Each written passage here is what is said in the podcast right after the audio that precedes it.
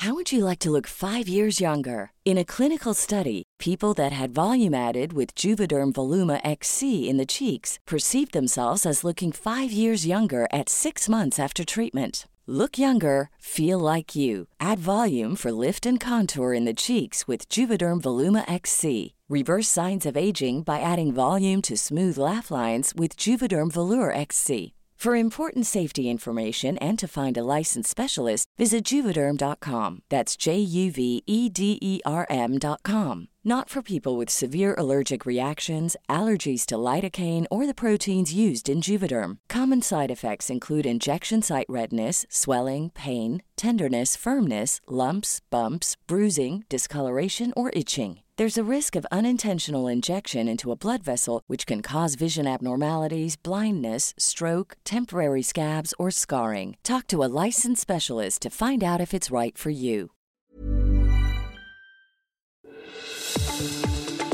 El Heraldo Radio presenta Zona de Noticias con Manuel Zamacona.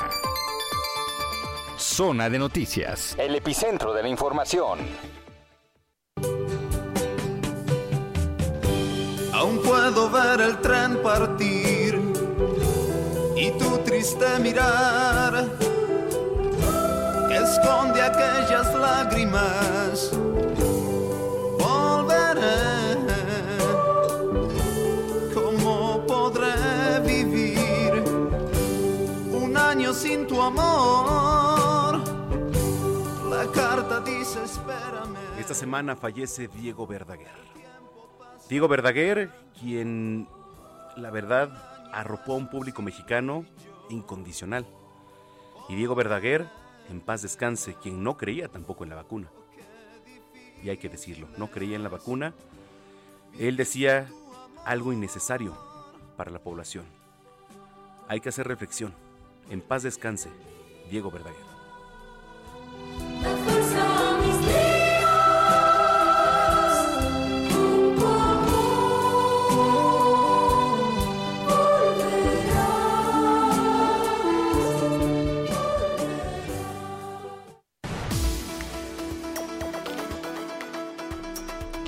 Son las 2 de la tarde con dos minutos tiempo del centro de la República Mexicana. Señoras y señores, qué gusto que nos estén acompañando ya en esta tarde de sábado. Hoy es 29 de enero del año 2022.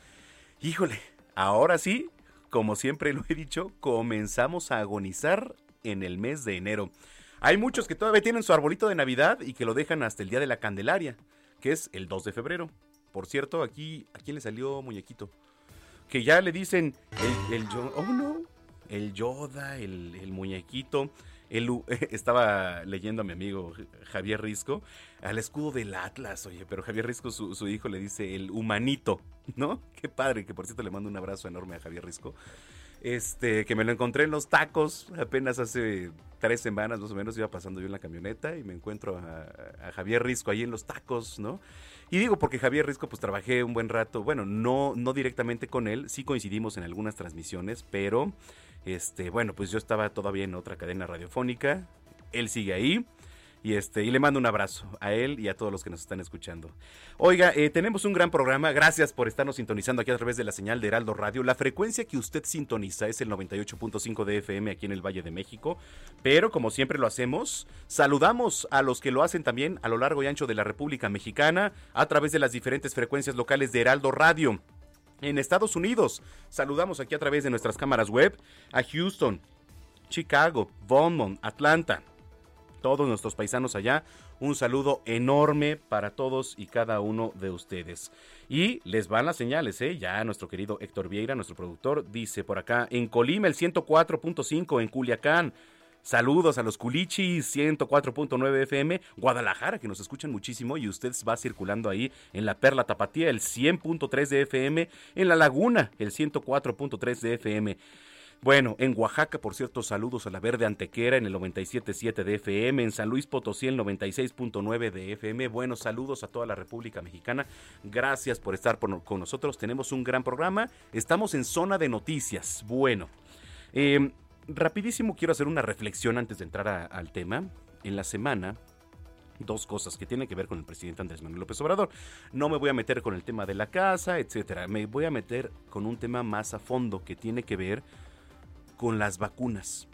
En la semana, la Organización Mundial de la Salud recomienda vacunar a niños menores, ¿qué le digo? 5, 6 años, un poquito más. Recomendado por la Organización Mundial de la Salud. Y si la Organización Mundial de la Salud, que es mundial, pues supongo que tiene que tener expertos, ¿no?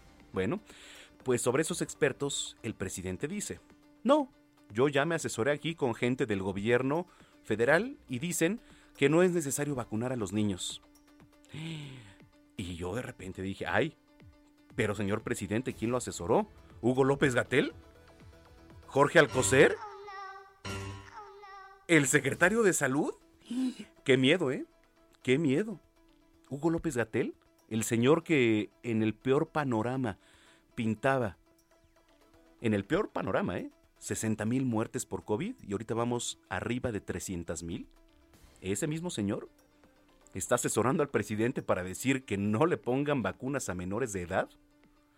Es una reflexión y lo dejo a su criterio. Mientras tanto, lo invito para que estemos en contacto porque usted tiene la mejor opinión. Arroba Samacona al aire. arroba Samacona al aire nos puede contactar en redes sociales y también estar actualizado en www.heraldodemexico.com.mx. Cuando son las 2 de la tarde con 6 minutos ya prácticamente, le saluda Manuel Samacona y vamos con lo más importante generado en las últimas horas. Déjeme le platico que la plenaria de la bancada de senadores de Morena se inauguró esta mañana con la presencia del secretario de Gobernación Adán Augusto, la presidenta de la mesa directiva Olga Sánchez Cordero y por el coordinador de los senadores Ricardo Monreal se va a analizar la agenda legislativa del presidente López Obrador para el periodo de sesiones que inicia este primero de febrero. A este encuentro también van a asistir el canciller Marcelo Ebrard, las secretarías del Bienestar Adriana Montiel y de Educación ¿Hay alguien en educación? Sí, se llama Delfina Gómez. Bueno, y al respecto, el secretario de Gobernación Adán Augusto pidió a los senadores de Morena dejar atrás la división interna generada por temas como la creación de la Comisión Especial de Veracruz, que por cierto impulsó el coordinador de la bancada Ricardo Monreal, y recalcó tener cuidado con los acuerdos con la oposición, pues han mostrado no cumplir con su palabra. Es la voz del secretario de Gobernación. Es el tiempo de la unidad y Felicito que se haya tomado la decisión de que esa comisión, que era a lo mejor más, eh, beneficiaba más a los intereses de la oposición, a los intereses políticos que a los intereses políticos de este grupo parlamentario, propiciaba una división ahí al interior del movimiento a través de sus redes sociales, el secretario de Relaciones Exteriores Marcelo Ebrard informó que el gobierno de España dio su beneplácito a Quirino Ordaz como embajador de México en este país. Y esta mañana se registró un accidente en la autopista de Lagos de Moreno en Jalisco, donde 13 personas, escuche usted, 13 personas murieron. Otras 11 resultaron heridas, seis de ellas se reportan graves. Las víctimas eran pues peregrinos provenientes de Toluca, Estado de México, que se dirigían a visitar a la Virgen de San Juan de los Lagos para celebrar el Día de la Candelaria. A ver, imagínese usted, va con la familia, no sabemos qué peregrinos iban. Mujeres, niños, padres de familia, quizá adultos mayores. Bueno, pues ¿qué cree? Trece personas de esos peregrinos ahorita han perdido la vida. El caso de la defensora de derechos humanos Digna Ochoa y Plácido va a ser reabierto por la Fiscalía General de Justicia de la Ciudad de México. Oiga, tome nota, ¿eh?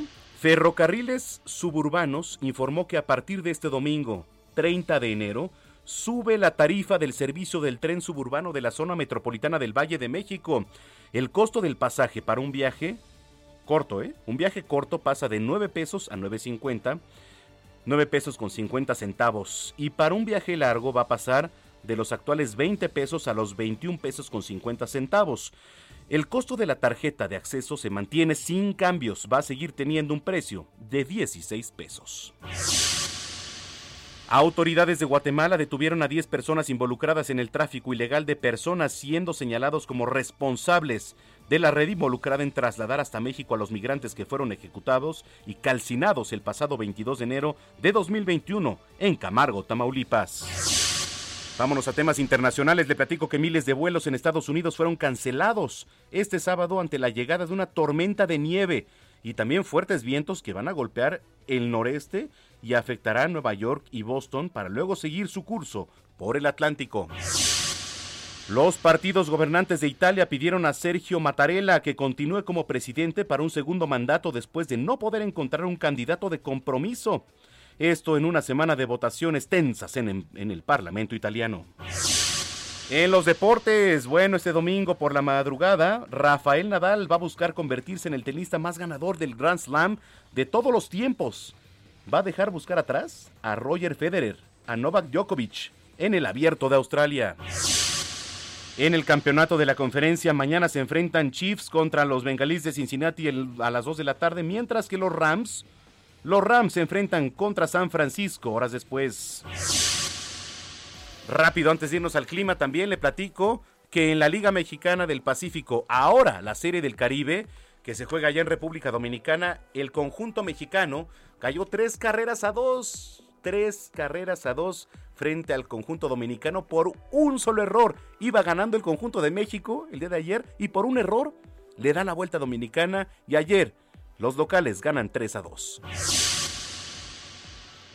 Tom Brady y más adelante se lo voy a decir, Tom Brady ha anunciado su retiro. Bueno, el clima es noticia, sin duda alguna. Qué frío eh, hacía ayer eh, en la noche. Qué frío, qué bárbaro. ¿Por qué? No lo sabemos, pero para eso nos enlazamos al Servicio Meteorológico Nacional con mi compañera Elizabeth Ramos. Como siempre, ¿cómo estás, Elizabeth?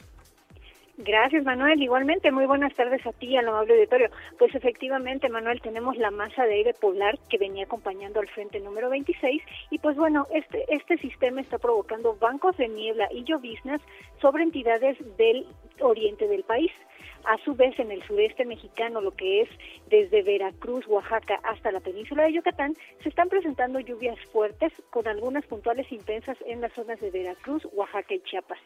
Este sistema también genera evento de norte con rachas de hasta 80 kilómetros por hora en el Istmo y Golfo de Tehuantepec y de 70 kilómetros por hora en la península de Yucatán y las costas de Veracruz y Tabasco. Además, les comento que el ambiente frío, muy frío, continuará durante esta noche y durante la madrugada del domingo se van a presentar heladas en las zonas altas del norte, centro y oriente del país. Por otro lado, les comento que un nuevo sistema frontal asociado a un vórtice de núcleo va a ocasionar lluvias aisladas en Baja California y se prevé la posible caída de agua-nieve durante esta noche en la Sierra de San Pedro Mártir. Finalmente, les comento que en la Ciudad de México predominará cielo medio nublado, viento del noreste con rachas de 30 a 40 kilómetros por hora y hay probabilidad de lluvias aisladas a partir de las 17 horas en la parte norte de la ciudad. La temperatura máxima va a oscilar entre los 21 y 23 grados Celsius con ambiente templado y las, y las mínimas de la madrugada del domingo van a bajar hasta los 6 y 8 grados con un ambiente muy frío. Así que les recomendamos tomar sus precauciones y pues bueno, mantenerse atento a las indicaciones de protección civil. Regresamos contigo, Manuel. Muchas gracias, Elizabeth. Que tengas bonito día. Buena tarde, hasta luego. Hasta luego. En las calles de la capital, gracias, gracias, en las calles de la capital, le dicen, le dicen el intrépido. Israel Lorenzana, ¿cómo estás, Israel? Manuel Zamacona, muchísimas gracias. Un gusto saludarte esta tarde. Pues tenemos información para nuestros amigos automovilistas que se desplazan a través de la zona del Paseo de la Reforma, exactamente en el tramo que comprende Avenida Hidalgo y hasta la Avenida de los Insurgentes, en términos generales es aceptable, Manuel. El sentido opuesto, con algunos asentamientos a la altura de Bucareli, pero nada para abandonar esta arteria, los automovilistas que se incorporan con dirección hacia Avenida Juárez, esto por supuesto hacia la zona del ex central Lázaro Cárdenas, hay que recordar que está un plantón exactamente al llegar a este punto, así que los vehículos están siendo desviados a través de la calle de López. Por otro lado, Manuel, también a través de Lázaro Cárdenas hemos encontrado algunos asentamientos, esto desde la zona de Izazaga a la altura de Juárez, más adelante también en la zona del eje 2 norte y por supuesto en Garibaldi. Aquí hay que superar este punto para mejorar la velocidad de esto con dirección hacia la eje central Lázaro Cárdenas, por supuesto el circuito interior y su continuación también a través de la avenida de los 100 metros, así que hay que manejar con mucha precaución. Pues Manuel, es la información que te tengo esta tarde, nosotros por supuesto continuamos al pendiente. Gracias, muchas gracias Israel Lorenzana. Hasta luego. Hasta luego. Son las 2 de la tarde con 14 minutos.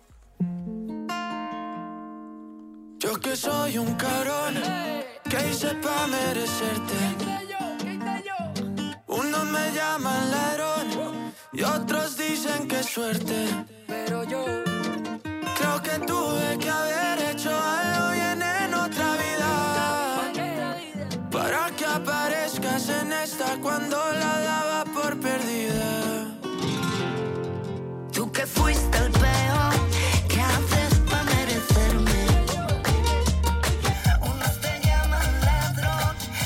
Hubieras puesto la de tacones rojos que, está mejor, ¿no? Bueno, es la de Yatra que yo conozco, porque aparte vino Yatra apenas aquí a Heraldo Televisión y ahí me lo encontré en el camerino, y de repente mi, querida compañera Blanca Becerril se lo encuentra y a ver, cántame tantito y no sé qué, yo, ¿quién es este? Ah, no, pues era Sebastián Yatra. Ay, mucho gusto, Sebastián Yatra. Pues, bueno, pues discúlpeme por no conocerlo. Bueno, el cantante colombiano, sí, Sebastián Yatra, lanzó su tercer álbum de estudio, Drama, que ya se encuentra disponible, por cierto, en todas las plataformas digitales. Sebastián Yatra también anunció que, va a comenzar una gira mundial a partir del 23 de febrero para reencontrarse con sus fans. Yo me lo encontré y de repente, ¿y quién es Sebastián Yatra? Súbele.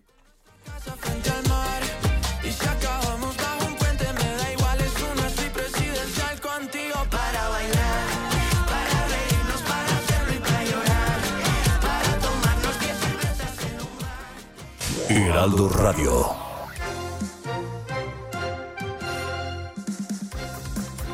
Bueno, pues vamos a entrar de lleno con la información. A nombre del presidente de la República, ya el secretario de Gobernación, Adán Augusto, está pidiendo a los senadores de Morena dejar atrás la división interna.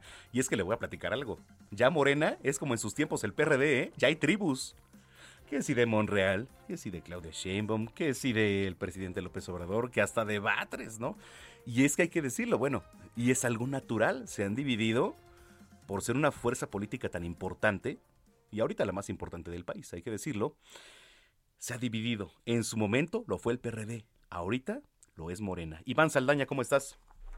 ¿Cómo estás, Manuel, amigos del auditorio? Buenas tardes. Sí, eh, y además agregó, dijo, dejar atrás la división interna y las batallas estériles generadas por temas como la creación de la Comisión Especial de Veracruz, que impulsó el propio senador coordinador de la bancada, Ricardo Monreal Ávila, y pues Adán Augusto les dijo además que tengan cuidado con los acuerdos con la oposición, pues han mostrado no cumplir con su palabra. Este llamado fue durante la octava reunión plenaria de los 60 senadores de Morena desde la casona de Jicotencatl, la antigua sede del Senado, agregando que si no hay unidad en la bancada, pues favorecen a la oposición y no podrán sacar adelante las leyes y reformas de la cuarta transformación, entre ellas las tres reformas constitucionales en puerta del presidente Andrés Manuel López Obrador, una de ellas la que ya llegó a la Cámara de Diputados, la reforma eléctrica, y bueno, Adán Augusto además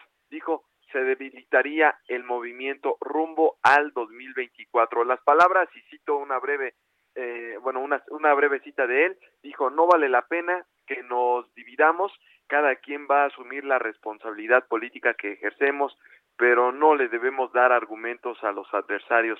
Eh, este, pues, lo dijo prácticamente Manuel, eh, sentado a un costado del senador Ricardo Monreal, eh, ahí Adán Augusto celebró que fueran clausurados los trabajos de esta comisión especial de Veracruz que propuso el senador Monreal y pues la, la cual causó división en Morena en esa bancada en el Senado con al menos 30 senadores en contra de los 60, es decir, la mitad. Y esta comisión pues había sido eh, creada para tras la detención del secretario técnico de la Junta de Coordinación de esa Cámara, eh, cercano a Ricardo Monreal, José Manuel de Río Virgen, y pues para investigar otras supuestas violaciones a derechos humanos por parte del gobierno del también morenista Cuitláhuac eh, García, y pues bueno, ahí eh, fue parte de lo que de este mensaje que les dio Adán Augusto, Ricardo Monreal aceptó que él propuso crear la comisión y al mismo tiempo dijo también extinguirla para no seguir dividiendo al grupo eh, para pues sobre este estos temas. Dice que aún así que por su parte él va a seguir pues luchando por la liberación de su de, de, del río este, Virgen. Y también además eh, pues agregó eh, ya la palabra perdón posteriormente el senador José Antonio Álvarez Lima uno de los morenistas que estaban en contra de esta comisión pues reconoció las profundas diferencias en la bancada pero al mismo tiempo solicitó a Dan Augusto que transmitan al presidente López Obrador que los senadores de Morena son leales y mantendrán la unidad sin pretexto para que la frivolidad, así dice, o ambición puedan romper la unidad del movimiento eh, de la llamada cuarta transformación, eh, Manuel Auditorio.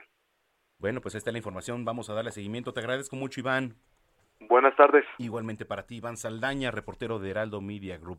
Vamos a entrar a temas de la capital. Autoridades aquí de la ciudad están recordando a usted que nos viene escuchando, a la población, el inicio de la aplicación de dosis de refuerzo de vacuna para personas de 40 a 49 años. Para los que nos vienen escuchando, Carlos Navarro, platícales, ¿cómo estás?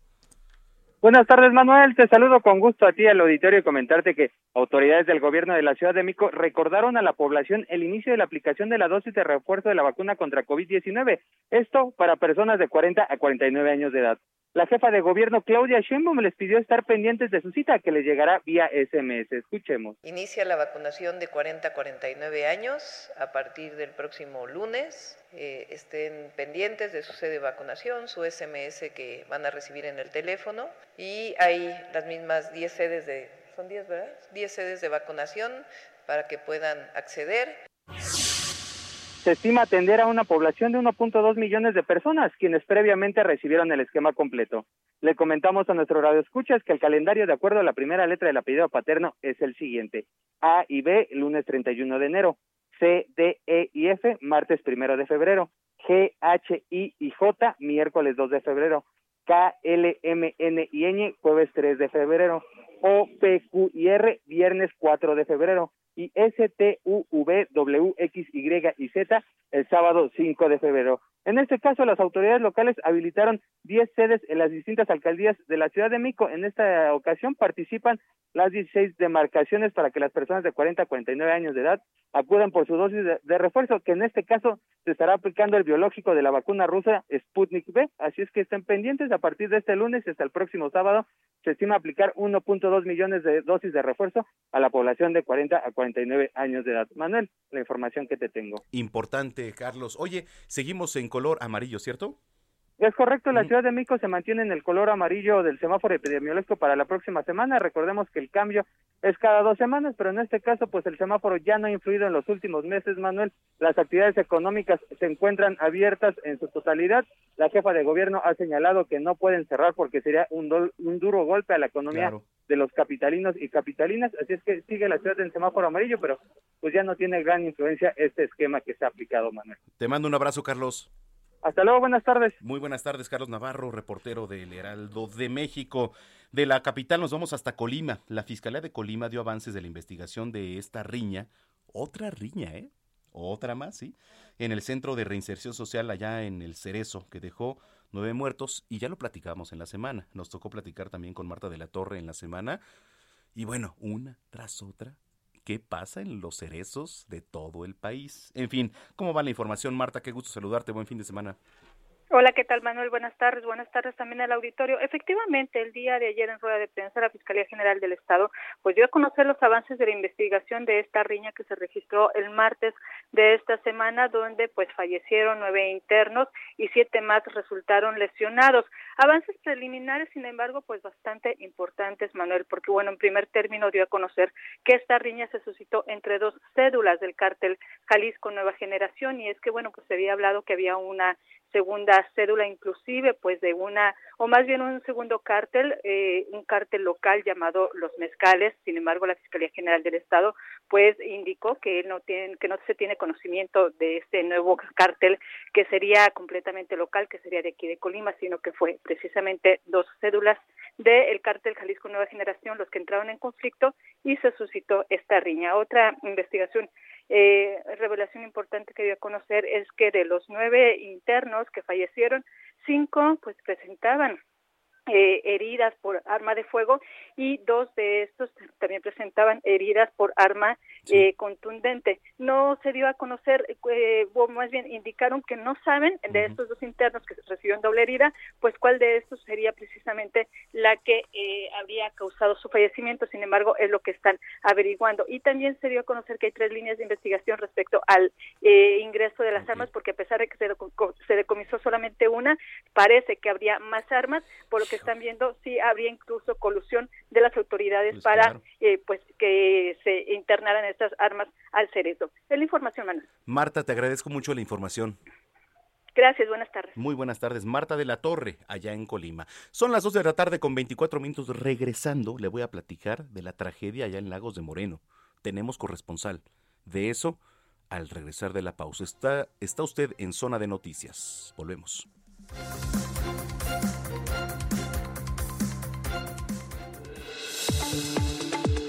Vamos a una pausa y regresamos con Manuel Zamacona a Zona de Noticias por Heraldo Radio. Heraldo Radio, la HCL se comparte, se ve y ahora también se escucha. Ya estamos de vuelta. Zona de Noticias con Manuel Zamacona.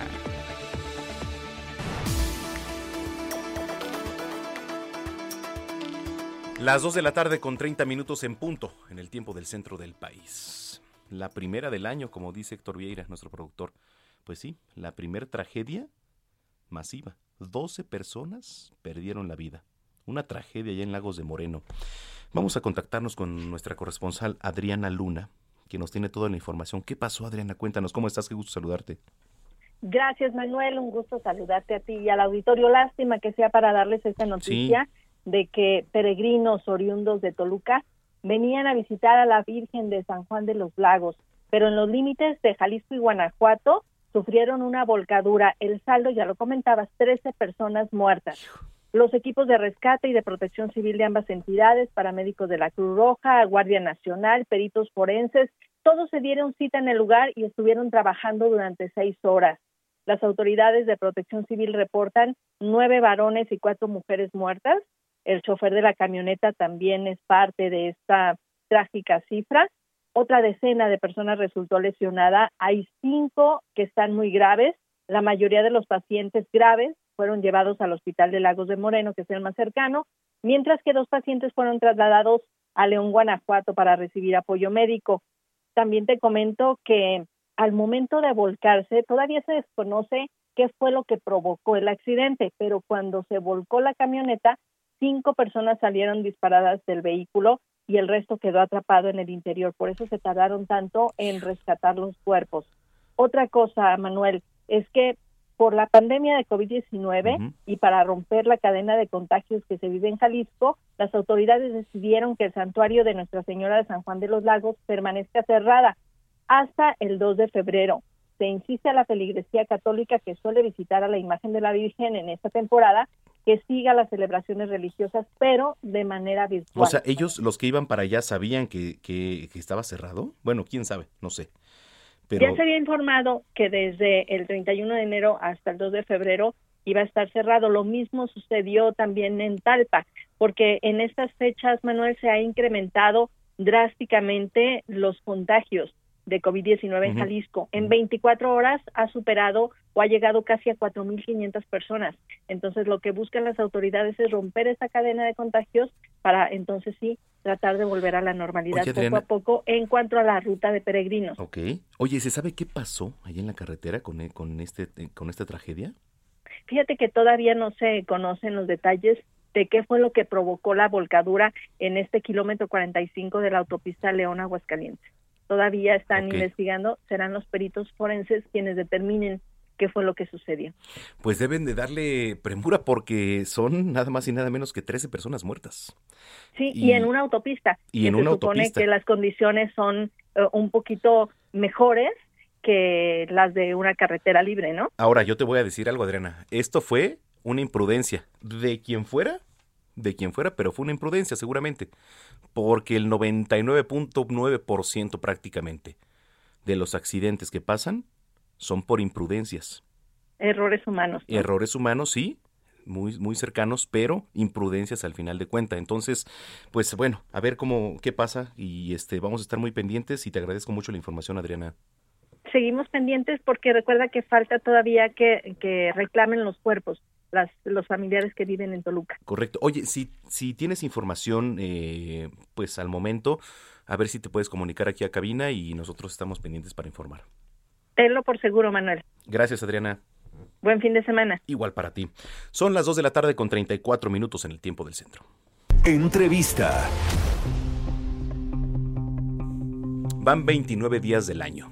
Van 29 días del año y van tres periodistas muertos. Y otro ataque también a otro periodista allá en Oaxaca. Nada más para que tenga usted una idea. Tres periodistas muertos. ¿Sí? Una cifra, pues récord, se le podría llamar. Tengo una línea telefónica y me da mucho gusto conversar sobre este tema con Juan Vázquez. Él es oficial de comunicación de Artículo 19. ¿Cómo estás, Juan? Muy bien, muy, buenas tardes.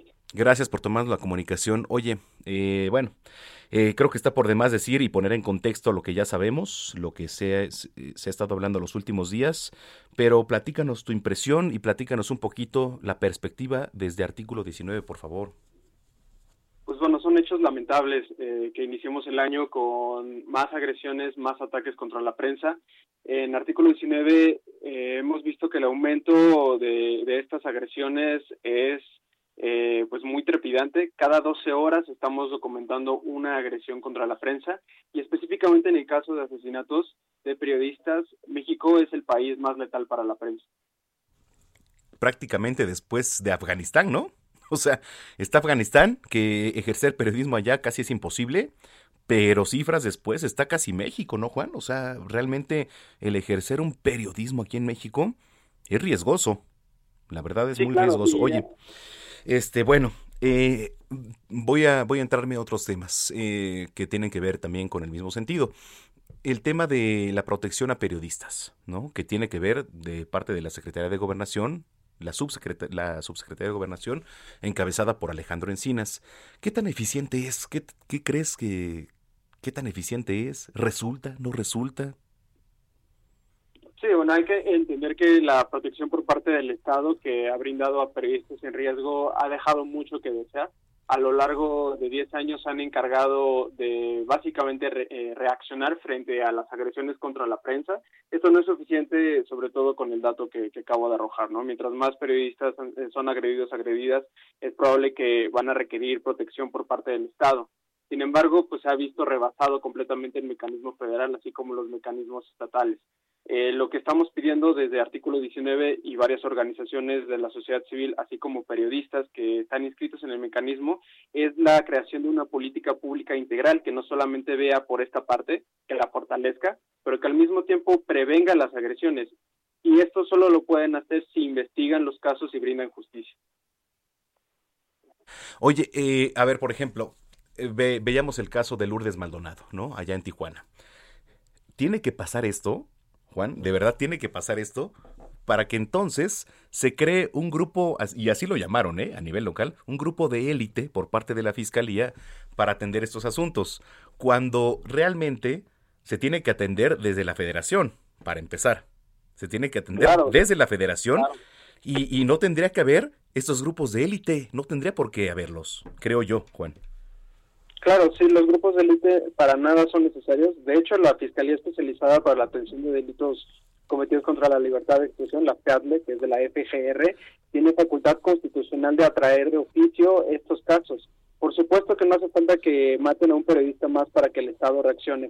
Han sido años y años en los cuales eh, colegas periodistas han denunciado las deficiencias que existen y la impunidad es del 99%. Esto en cifras de la misma fiscalía. Mira, van, o por lo menos las cifras son de periodistas asesinados, los casos, mira, impunes, el 80 y, mira, si no me equivoco, era por ahí del 88% que quedan impunes. O sea, ¿de qué estamos hablando? ¿No? Esa es una. Este, ¿a qué estamos jugando o a qué estamos laborando un periodista, un fotoperiodista? Porque sabemos que aquí en la Ciudad de México, y hay que hablarlo con todas las palabras, ¿eh? Aquí en la Ciudad de México, bueno, ejercemos el periodismo con cierta libertad, porque hay un discurso de odio desde Palacio Nacional y ayer lo hubo. Hay un discurso de odio. Ahora, de repente vas a provincia y ejercer el periodismo, perdón, en el sexenio de, Javier Duarte allá en Veracruz, no se podía ejercer el periodismo, Juan. O sea, te vas a Tamaulipas y, abres la boca de más y con todas las palabras, perdón, pero pues ya tienes una pistola en la boca. Y así pasa, ¿eh?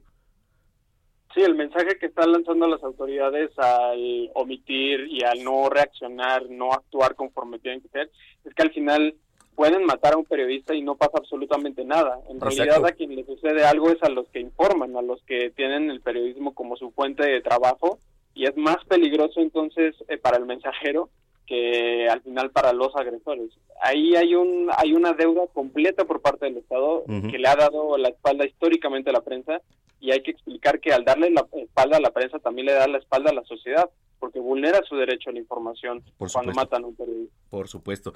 Y hay que, mira, eh, yo considero un ataque también a los derechos de un periodista el informar el quién es quién de la señora Vilchis, que yo no sé para qué, para qué sirve en las mañaneras, pero esa señora está vulnerando los derechos de un periodista, porque un periodista tiene que tener libre expresión, Juan. Y entonces esta señora lo está vulnerando creo yo. Bueno, eh, en otros temas, y bueno, siguiendo con, con la misma premura, la verdad es que está terrible la situación. ¿Y cuál es el mensaje desde artículo 19 para el gremio periodista? Y nosotros nos sumamos, Juan. Claro, pues de hecho para responder un poco lo de las mañanas, porque sí es importante resaltarlo, Pedro Vaca, el relator especial para la libertad de expresión de la Comisión Interamericana, justo el día de ayer tuiteaba que precisamente no corresponde a la autoridad contar cuántos periodistas son los buenos y cuáles son los malos, ¿no? Que al final la autoridad, a esta la autoridad sí le corresponde garantizar eh, que no maten a, las y los periodistas por hacer su trabajo. Lo que no le corresponde entonces es señalar eh, con base en criterios pues completamente arbitrarios este quién sí está haciendo buen periodismo y quién no está haciendo periodismo cuando de nuevo les están fallando a la sociedad en ese sentido. Y pues la, la, la exigencia continúa la exigencia por combatir la impunidad porque solamente investigando y brindando justicia es que podemos saber la verdad no solamente eh, del por qué mataron a los periodistas, pero en realidad qué es lo que no querían que supiéramos, porque al final la sociedad pierde información con esto. Al gobierno no le corresponde decir qué periodismo es bueno y qué periodismo es malo. No le corresponde, ¿eh? Al gobierno le corresponde proteger, nada más. Eh, de eso nos encargamos nosotros y la sociedad, de opinar. Pero bueno, oye, me dio mucho gusto platicar contigo, Juan. Muchísimas gracias. No, gracias, gracias a ti, Juan Vázquez, oficial de comunicación de artículo 19, 2 de la tarde, con 42 minutos. Heraldo Radio.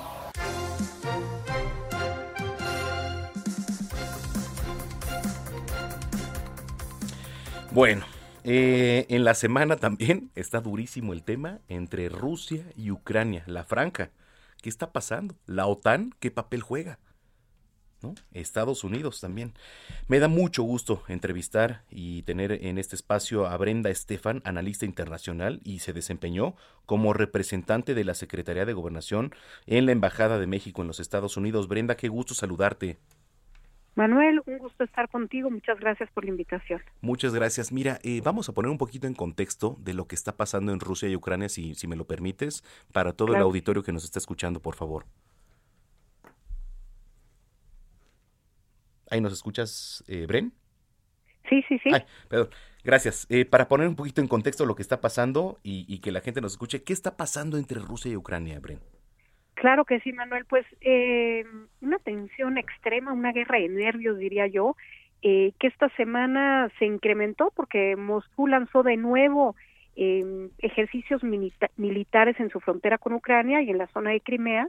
Y por su parte, Estados Unidos puso en estado de alerta a más de ocho mil efectivos militares y comenzó a repatriar a las familias de los diplomáticos y personal eh, diplomático no esencial de su embajada en Ucrania. Esto viene, Manuel, y quienes nos escuchan, como sabemos, desde hace ya semanas.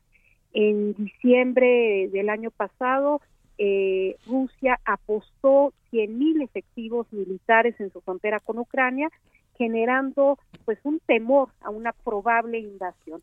Eh, la postura de Moscú ha sido que no tienen intención de invadir Ucrania, que simplemente están buscando tener garantías de seguridad, eh, asegura Vladimir Putin.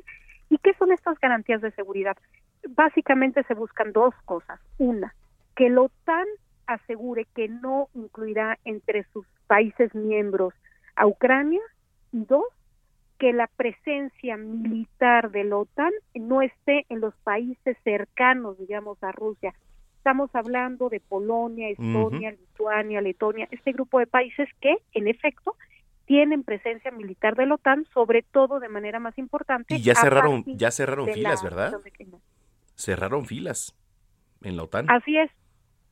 Entonces, hay, hay, digamos, de un lado la postura rusa diciendo eh, no quiero que acerquen sus ejércitos a mis fronteras, del otro lado la postura occidental, eh, que es mucho más compleja de leer, Manuel, porque no solamente es Estados Unidos con quien Rusia ha decidido eh, tener el uno a uno, sino que también hay muchos otros actores, como lo es eh, la Unión Europea, la OSCE, la OTAN y los países en lo individual. Tenemos, por ejemplo, esta semana al presidente Macron, el día de ayer habló por teléfono con Vladimir Putin y está planteando él y el gobierno alemán, el canciller Scholz, que se haga un diálogo estilo Normandía, dicen ellos, que nada más incluya a Ucrania, Rusia, Alemania y Francia. Pues sí, porque están, están 12 países, digo, incluidos Estados Unidos, Canadá, Reino Unido, Francia, ¿no? En la OTAN. Así es, ahí están, están todos, pero no es la Unión Europea, que es, clave para Putin, porque Putin no quiere eh, darle más poder a la Unión Europea. Lo que él busca es una nueva construcción de la arquitectura de seguridad en Europa para recuperar espacio en lo que eh, fue una otrora zona de influencia de la Unión Soviética. Oye, Bren, te quiero hacer una pregunta. Mira, eh, en la semana, digo, estuve analizando mucha gente estuvo preguntando que si se iba a desatar una guerra. No lo quiero ver así, pero por cómo están las cosas, ¿qué perspectiva tienes? a mí me da la impresión que, que, digamos, los tambores de guerra están sonando de manera mucho más fuerte en Londres y en Washington. Eh, creo que eso también obedece a las condiciones de política interna. Eh, Boris Johnson enfrenta un momento eh, complicado a nivel interno, lo mismo Biden, y entonces esta idea de que el enemigo está fuera pues les genera cuestión en torno a su proyecto y parece que también eso podría ayudar a que toquen más fuerte los tambores de guerra en estos países. Si vemos la respuesta de Francia, de Alemania, es con más cautela, pareciera. Eh, ¿Hay una posibilidad real de que se desate una guerra? La hay, porque, bueno, porque Vladimir Putin ha elevado mucho la apuesta y si no hace nada será visto quizás con debilidad y, creo que no le conviene. Entonces podría ser a lo mejor algunos ciberataques, a lo mejor alguna incursión con fuerzas especiales, algo eh, más, eh, digamos, eh, de menor alcance que una gran invasión militar, podría ser. creo que, digamos, a grandes rasgos, más allá de mantener su seguridad, sí quiere acercarse más a, a Ucrania, en donde el gobierno hoy es pro-occidental, y él quiere recuperar zonas en donde hay una población rusófona importante, por ejemplo, en la costa del mar de Azov, que es este mar que queda enclavado entre Rusia y Ucrania, y pudiera ser que si hubiera algún movimiento. Eh, ¿Por qué hay tanto temor? Bueno, porque además de todas las implicaciones para las vías civiles, pues estamos hablando de la segunda eh, potencia militar del mundo. No es lo mismo cuando Estados Unidos pelea con Irak que cuando pelea con Rusia. Estamos hablando de un país eh, que es potencia militar, que es potencia nuclear y que tiene 17 millones de kilómetros cuadrados. De ahí la preocupación global. Y todo esto le pega también al tema de, del petróleo, ¿eh? estaba hablando con expertos, el gas, el petróleo, qué bruto, o sea, la verdad es que, o sea, es impresionante cómo de repente un tema tan internacional, pues sí, claro que nos pega, por supuesto. Sin duda, Manuel. mira, de entrada tenemos más de 3.000 kilómetros de frontera con uno de los países que está en medio del conflicto, que es Estados Unidos. Y, por otro lado, em, tenemos el tema del petróleo. Sin duda, el mercado de los energéticos ya se está viendo eh, afectado y podría complicarse. De hecho, vimos cómo Estados Unidos le ha pedido al emir de Qatar eh, que considere enviar cargamentos adicionales de gas eh, a Europa si llegase a producirse una invasión de Ucrania y se afectara la oferta de gas a Europa. Pensamos que el 40% del gas que consume Europa viene de Rusia. Hay una dependencia brutal del gas ruso. Por eso las posiciones de países como Alemania o Italia, que dependen de manera muy importante del gas ruso, eh, pues son un poco más prudentes, ¿no? Eh, digámoslo así. Eh, pero sin duda una posibilidad real de que si se, desatase un conflicto, pues el mercado de los energéticos se viera muy afectado y en ese sentido pues se afectara eh, incluso a mí. Brenda, finalmente eh, tu visión para próximos días en todo esto que nos estás narrando. Mira, yo creo que eh, hago, digamos que hago votos porque sea el diálogo lo que lo que continúe. Hay esfuerzos importantes de algunos gobiernos, como ya decía, de Francia, de Alemania. Ojalá que sea esta la vía veo difícil que Vladimir Putin tome en cuenta a la Unión Europea como ente porque eh, le conviene no hacerlo así.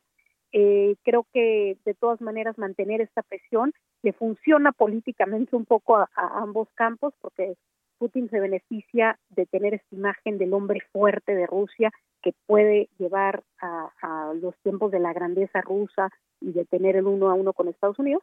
Y por el otro lado, eh, Biden de cara a unas elecciones de medio término en donde los demócratas pierden campo día con día, pues tampoco le viene mal un poco de tensión en donde eh, genere cuestión nacional en torno a su figura y la presidencia estadounidense. Entonces, eh, esperemos que no haya una guerra, habrá que seguir de cerca pues cada movimiento y al final de cuentas, eh, Manuel, yo creo que esto es como una partida de póker en donde la mano la tiene Vladimir Putin y habrá que ver si está bloqueando o si realmente trae unas bajo la mano. Oye, este, Bren, eh, qué gusto platicar contigo, qué, qué rica plática, a ver si este, ahora que bajen un poco, bueno, todo este tema, esperemos que ya para, para marzo, abril, ¿no? Este, te puedes dar una vuelta aquí a cabina y platicar de otros temas. Con todo gusto, Manuel. Ya sabes que encantada de participar con ustedes. Que tengan una buena tarde. Igual para ti, Brenda Estefan. E, ella es analista internacional y se desempeñó como representante de la Secretaría de Gobernación en la Embajada de México en Estados Unidos. Dos de la tarde, 52 minutos. Heraldo Radio. Heraldo Radio. Vámonos con las eh, recomendaciones. La agenda cultural está. Melisa Moreno, ahí está por ahí. ¿No? Bueno, antes, ¿sí? ¿Sí o no? ¿Sí está? A ver, avísenme. A ver, Melisa Moreno, adelante, por favor. Recomendaciones culturales con Melisa Moreno.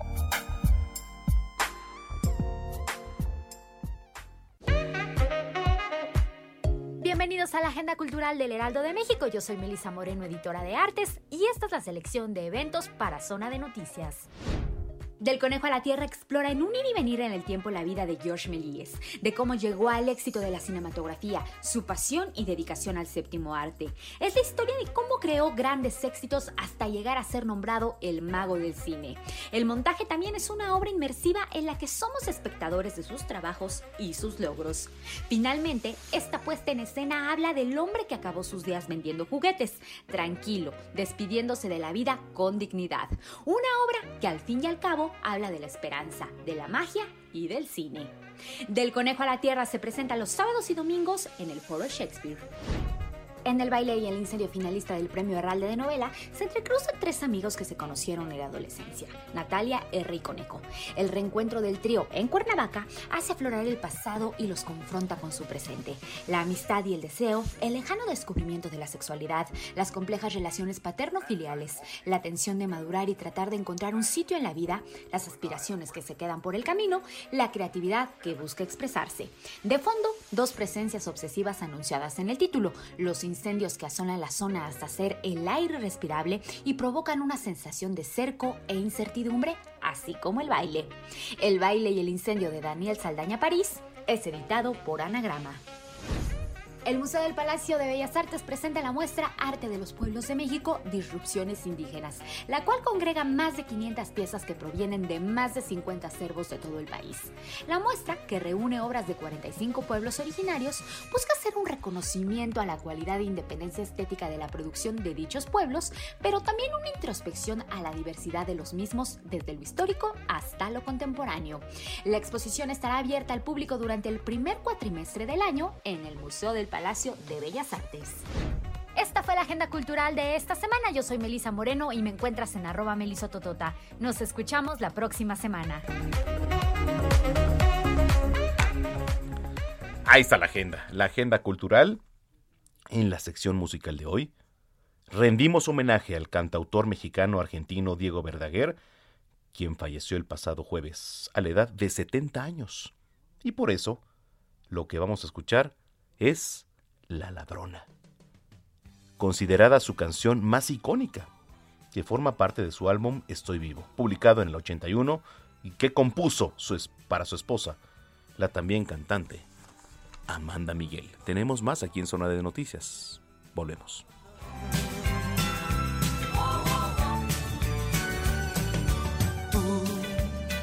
Eres la ladrona que me corazón que yo guardaba para mañana. Tú, ¿por qué razón? Sin consultar, te hiciste amar lo que es la vida. Me enamoré de ti. Mi corazón es delicado, tiene que estar muy bien cuidado, trátalo bien, si lo he robado, cuídame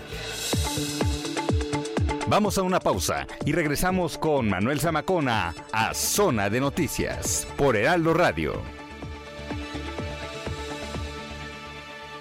Heraldo Radio 98.5 FM, una estación de Heraldo Media Group, transmitiendo desde Avenida Insurgente Sur 1271, Torre Carrachi.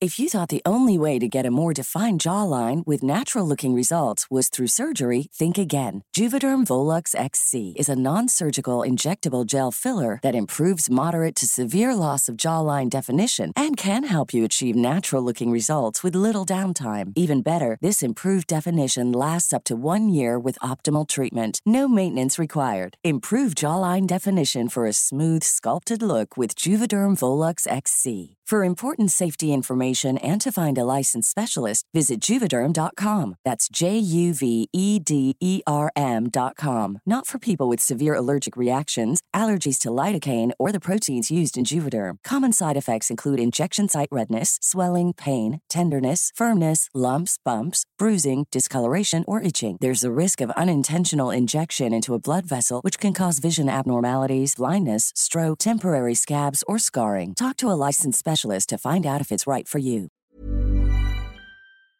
Con 100.000 watts de potencia radiada. Ya estamos de vuelta. Zona de Noticias con Manuel Zamacona.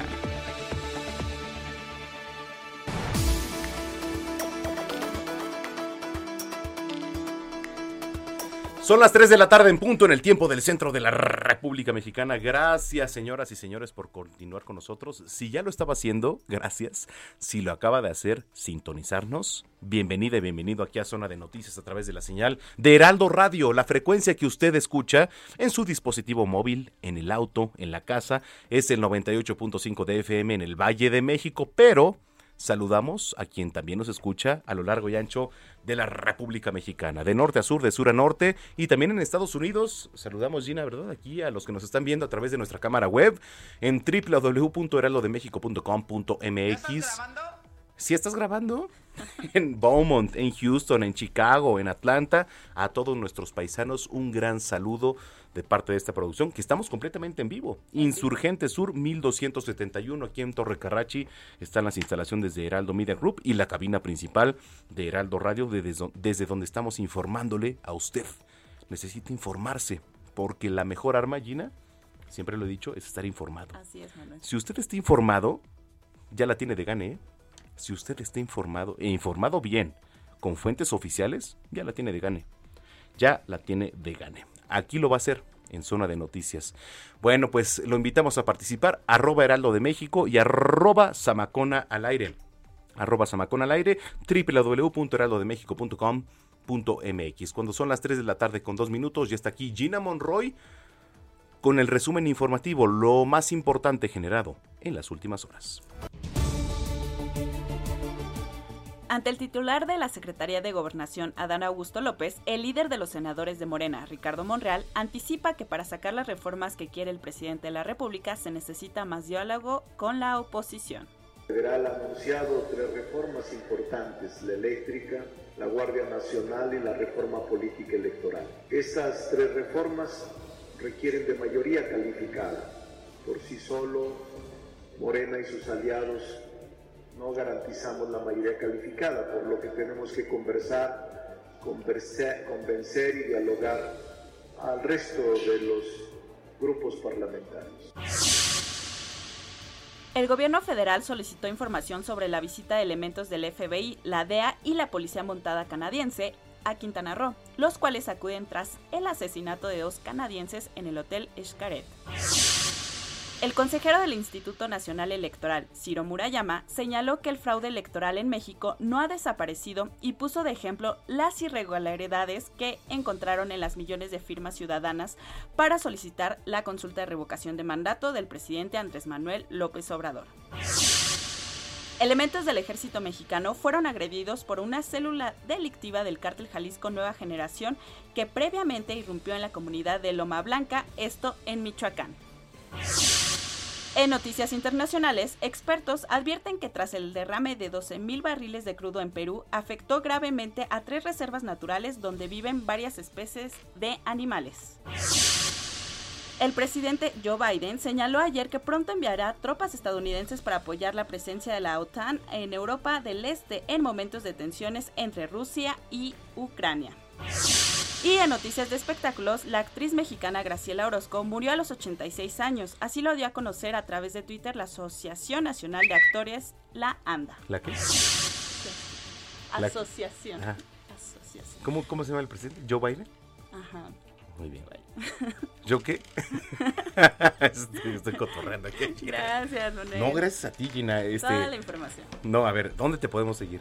Ah, en arroba Ginis28. No lo has cambiado. no, no lo he cambiado. No, está bien, Ginis28. Sí, y en breve también nos vamos a comunicar con Adriana Luna, que tiene más información sobre el accidente en la carretera. Está cañón, escuche usted. Y está en la portada del Heraldo Digital, Tragedia en Lagos de Moreno. Bueno, eh, la última actualización, Gina, eran 13 personas. Sí, 13 personas. Fallecidas tras una volcadura ahí en la carretera León Aguascalientes. Así es. Vamos a estar este pues actualizando todo sobre el tema. Gracias, Gina. Gracias, Manuel. Son las 3 de la tarde con 4 minutos en el tiempo del centro del país. GastroLab. Historia, recetas, materia prima y un sinfín de cosas que a todos nos interesan.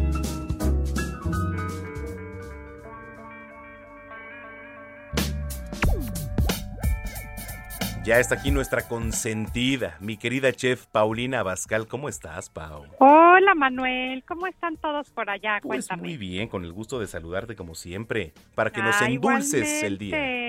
Oye, ¿y ya hiciste tus camarones rocada de la semana pasada? Fíjate que sí, pero fracasé un poquito.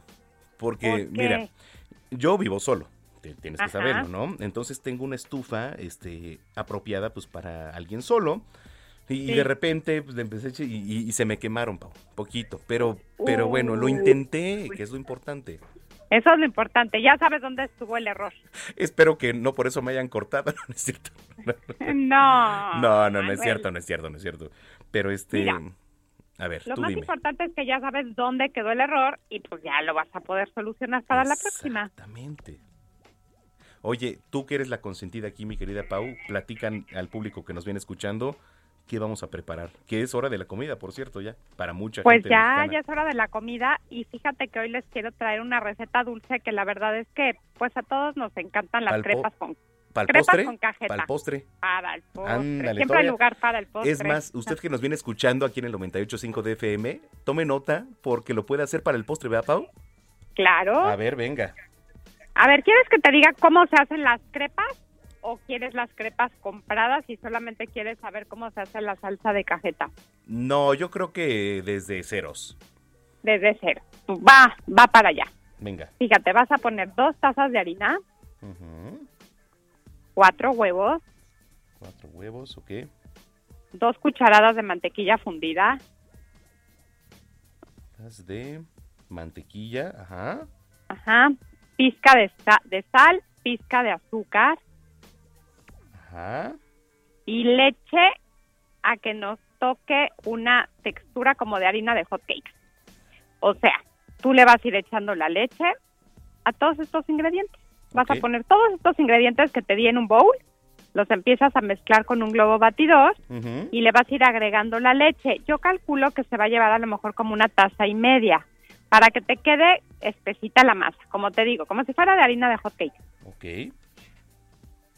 Listo. Y al final, al final, al final le puedes ir agregando la mantequilla fundida, o sea, la puedes poner desde el principio. A mí me gusta al final, pero bueno, eso ya es como uno quiera. Ok. Mira, cuando nosotros hacemos eh, recetas de crepas dulces, le puedes agregar un chorrito de vainilla, le puedes agregar una pizca de canela, Canela, ajá. Le puedes agregar ralladura de naranja o ralladura de limón. No, limón, a ver, espérame, este, ¿alguien tiene para comprar limón o lo dejamos en naranja Ah, nada no, bueno, bueno, por No. eso dije, le puedes, Dice- le di- puedes. dicen que aquí mejor lo dejemos en naranjas, Pau. Yo doy la opción. ¿Eh? ¿Qué tal que tiene su árbol de limón afuera en su casa? Exacto, no, pero dicen que aquí por favor lo dejemos en naranjas. Me parece. Ok. ok. Y entonces le vas a ir agregando la leche poco a poco Ajá. hasta que tenga su textura. Y muy importante tener una sartén antiadherente a la cual le vas a poner un poquito de mantequilla con ayuda de una eh, papel absorbente o servilleta. O sea, no quiero mucha mantequilla. Quiero nada más así como una mini, mini capita delgadita para evitar que se nos vaya a pegar.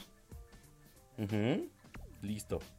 Y tu sartén bien caliente, agregas un cucharón de esta mezcla de crepas y empiezas a mover tu sartén para irle dando la forma de la crepa, o sea, circular. Hasta conseguir la O sea, muy delgadita y que se forme el circulito. de la crepa, ok. Listo, lo tengo. Y entonces, pues ya cuando ves que tienes como burbujitas arriba de la sartén, significa que la crepa del lado que está pegado al calor ya está cocida y con mucho cuidado de que no se te rompa, la empiezas a despegar y la volteas. Que si lo haces en un sartén que es este de teflón o estos, no tiene por qué pegarse, ¿no? No, no, no. Por eso les digo que un sartén antiadherente les funciona muy bien. Correcto. Y vas a ir haciendo varias crepas. La verdad es que con la receta que te acabo de dar, a lo mejor te salen unas 20 o 30. Pero ¿por qué te doy esta receta? Porque las puedes mantener después en el congelador y que si tienes así antojo o que tienes visitas de repente o que de plano pues quieres eh, irlas sacando para cualquier otra receta y todo, pues ya las tienes y te duran muy bien. Pero el tip que les voy a dar es cómo conservar las crepas entre ellas y que no se peguen. Cuando tú pongas una crepa en tu plato, le vas a espolvorear un poquito de azúcar. Y así, entre crepa y crepa, con un poquito de azúcar, evitas que se peguen entre ellas. Eh, Y así las puedes conservar en el congelador o en es el lo que te iba a refrigerador. decir. Yo, yo nunca me hubiera imaginado que una crepa se pudiera conservar en un congelador. Sí se puede. Se puede perfecto y la verdad es que me- a mí me encanta, pues porque es lo que te digo, o sea, tienes antojo, de pronto Sí, tienes invitados y ya tienes resuelto. Exacto, una película o esto. Oye, ¿qué tenemos? Pues, oye, pero la descongelas tantito, la metes en el micro y listo. Mira, yo lo que hago es que, por ejemplo, si hago 25, 30 crepas, no las congelo todas juntas, las pongo en bolsitas de estas herméticas y hago pues bonchecitos, a lo mejor de unas seis, ¿no? Como para tener un plato de crepas para dos personas. O puedes, este, hacer ya, si son una familia numerosa, que ya eh, oí que no es tu caso, pues entonces sí, congélalas en, en estas bolsitas herméticas de poquitas en poquitas y ya cuando tú las necesitas, las sacas del congelador, van a tomar temperatura ambiente como a los 15 minutitos y ya las tienes listas para empezarlas a usar con el relleno o el sabor que tú quieras. Voy, voy, voy desde el principio, ¿eh? Pero todavía no termino la receta. Me falta la salsa de la cajeta, ah, Sí es cierto. eh, todos los radioescuchas te van a reclamar que no hiciste la receta completa. Sí, porque si no se siente seco, ¿no? Pues sí. Digo, que te voy a decir una cosa, la crepa así recién hechecita con tantita azúcar. Sí es deliciosa, pero no, no, no. O sea, con mermelada o con algo, la verdad es que... Sí, pues mira, nada más ya te la voy a terminar de decir porque ya sé que ya te mueres de repetir toda la receta. No, no, no. Así que mira, nada más vas a poner en una cacerola un poquito de crema para batir. Vas a poner la, la, la cajeta. Chorrito de vainilla. Ajá. Y lo dejas servir. Y ya tienes ahí tu salsa. Oye, ¿y con qué lo podemos acompañar arriba así? Oye, ¿y qué te parece que le agregamos un chorrito de ron? ¿Se te antoja? Uy, sí, sí, sí, se me, sí, la verdad sí se me antoja. Oh, sí, pues sí, siempre el piquetito es, una buen, es buenísimo. Un piquetito, listo. Y hasta para una noche romántica, ¿no? Eso, eso, ya viene el 14 de febrero. Oye, ¿qué te parece si hacemos una receta para el 14? Me parece increíble. Cuenta con ella. ¿En serio? Vamos a hacer un fondue de chocolate para que no se lo pierdan todos los que nos están escuchando. O sea, si yo le hago un fondue de chocolate a alguien que quiero, sí se, sí se desploma, ¿eh? Yo creo que sí, Manuel. El chocolate a todo el mundo nos enloquece. Oye, eso y unas, unas buenas flores y un buen vino, ¿cómo ves? Un copita de champán. Ándale. Se lleva, se lleva bueno, bien. pero ese ya, ese ya es para la próxima semana. Pero para el 14, exacto, exacto. Para a ver, el 14, pero bueno. A ver, ahí te va. Entonces, Vas a doblar tus crepas en tres, como triangulitos. Y las sumerges en tu salsa. Y luego encima, no es picada. Ay. Y ya tienes tu receta completa. Ya, ya la tenemos. A ver, rapidísimo. A ver, dos tazas de harina. Ajá. Cuatro huevos, dos cucharadas de mantequilla, este, una pizca de sal, de azúcar, leche y todo en un bowl todo en un bowl. Lo empezamos a amasar, rico. Y después, este, un chorrito de vainilla también, de canela, este, rayada. Ah, canela molida, molida. Canela molida, ralladura de naranja. Si quiere. Por favor, porque el limón ahorita no, no lo toquemos. El limón está por los Está carísimo. Por favor, no, ahorita no. Mejor de naranja. Este, bueno, ya lo tenemos. Vamos a tener un sartén antiadherente, por favor. Este, si, lo, si no lo tiene, trate de conseguirlo. Mantequilla, un cucharón y mover hasta conseguir la forma de una crepa, Pau. Sí. Bueno, vamos a hacer varias. Y después, híjole, la salsa es lo mejor. Ahí te va crema para batir, cajeta, un chorrito de vainilla Ajá. y bon appetit. Y tu chorrito de ron. ah, y un chorrito de ron Ajá. de la marca que ustedes gusten, un chorrito de ron y bon appetit. Y bon appetit. Y tu no es picada por encima, por el amor de Dios. ¿No es picada? Sí. Ok, perfecto. Ah. Listo, Pau. Eso. Pues, Oye. Ya les endulcé la tarde a todos los que nos están escuchando. E, estaba platicando aquí con la producción, Pau, que cómo se va el tiempo de rápido. Ya es 29 de enero, o sea, estamos hablando de que está agonizando el mes de enero. Sí, ya. Oye, y yo el otro día que salgo de mi casa que me encuentro un camellón lleno de Nochebuenas.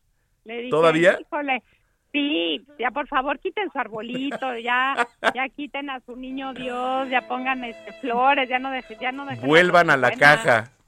Sí, ya ya, ya vamos a empezar con los corazones de febrero, ¿eh? Ya sé, oye, pues oye, eh, que este, ¿dónde te seguimos en redes sociales? Las verificadas, evidentemente. Ya lo sabemos, que todos los miércoles y viernes me encuentran en Gasolab por el Heraldo Media Group y por supuesto en mis redes sociales que tenemos TikTok, Facebook, Instagram, Twitter, Paulina Bascal, el de la palomita Azul. azul. Fíjate que yo es, también estoy Manuel. verificado, ¿eh? En todas las cuentas. Qué Estoy bueno. en Instagram. No aceptan imitaciones. No acepten imitaciones. Yo estoy verificado en Instagram, en, en Twitter.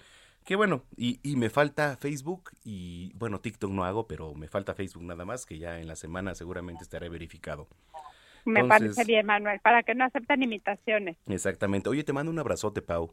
Igualmente, Manuel, que todos tengan un muy bonito fin de semana y por favor síganse cuidando muchísimo. Claro que sí. Paulina Abascal, aquí en Zona de Noticias, 3 de la tarde, 17 minutos. Hablemos de tecnología con Juan Guevara. Nos ven y nos escuchan en Houston. Juan Guevara, aquí está. ¿Cómo estás, Juan?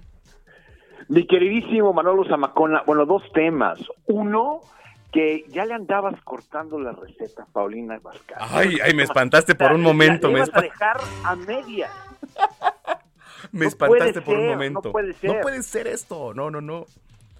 Oye. Pero mira, mire, para la gente que nos ve en la media televisión, el señor Zamacona trae una camisa amarilla con cuadros negros, estilo como tablero de ajedrez. Calabaza. Este, este, este, está bonita, ¿eh? Digo, yo no me la pondría, pero... Tú ven y te Bueno, la regalo, mi querido Juan. No, no, viene, viene, viene. Yo acepto lo que... Ahora sí que yo acepto lo que me den. ¿Ah, Ahí le sí? va, fíjese, fíjate. eh, Bueno, bueno, de- dependiendo de quién sea, ¿no? Este, pero... Exactamente. Fíjate que eh, vamos a platicar eh, ya el, el preámbulo de, de, del, ah, de la receta para el 14 de febrero que nos va a traer Paulina Bascal, etcétera. Hoy les vamos a traer tecnología y aplicaciones para el 14 de febrero.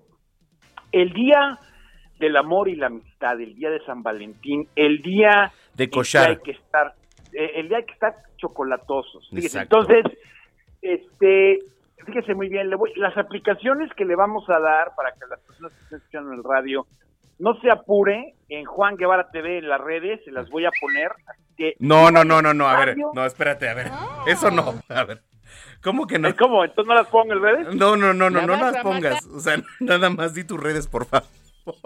No, no, no, no, digo que, que voy a poner las aplicaciones en Ah, las redes. ok, Juan Guevara. TV, por- ¿qué pasó? No, no, no. Es que estamos hablando Juan del 14 de febrero y luego. o sea, Claro, claro, claro, exacto. Les, eh, les voy a poner las nombres de las aplicaciones que les vamos a dar en redes, en Juan Guevara TV. Pero ahí le va, fíjese. Entonces, en primer lugar, le voy a pedir a mi querido Javier Baez que nos ponga música de película indecente. Bueno, te voy a decir que no es Javi, eh, se le conoce aquí como Aquiles. Aquiles Baeza. eh, ah, a ver, bueno. por favor, este, Aquiles. eh, a ver, Aquiles Baeza. Aquiles A ver, Baeza, viene. adelante. Ento- Entonces, pues que música de película indecente. A ver. Ahí le va. Eso. Querido auditorio, no soy Manolo Zamacona, soy Juan Guevara y ponga mucha atención porque el día de hoy le vamos a dar aplicaciones para que le haga el amor la amistad. Exacto. Ahí le va. No la guerra. Fíjese. A ver si este año ya se le hace a mi querido Zamacona. Fíjese, muy bien. La primera se llama Lover. Primera aplicación. que, que se llama, anótale como la anotabas con Paulina Pascal, mi querido, te estoy viendo. Fíjese, Lover. Esta aplicación lo entrena a ser el mejor o la mejor echando pasión. Ándale. Es más, para que nunca lo olviden. Entonces, Lover, aplicación gratuita para el iOS y el Android. Número dos, cámara 360. ¿Cuál? Una aplicación, ca- cámara 3. ¿Kamala Harris? No. ¿Cómo? No, Cam- no, no, hombre. Ah. Cámara de cámara 360. Cámara Sí, 360. Sí, sí, es guapa la señora, ¿eh? ¿Sí? Cámara 360. Ok. Una aplicación que le dará el look de artista en cada selfie. ¿Ok? Gratis. En Para el iOS y para el Android. Ok.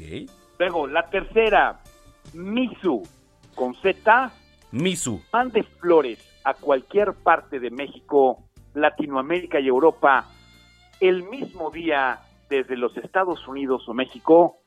Mándele flores a su peores nada, chocolates, ositos de diferentes tamaños, estilos, formas, colores, para que si usted tiene una peores nada en el sur del país y está en el norte, le llegue el mismo día.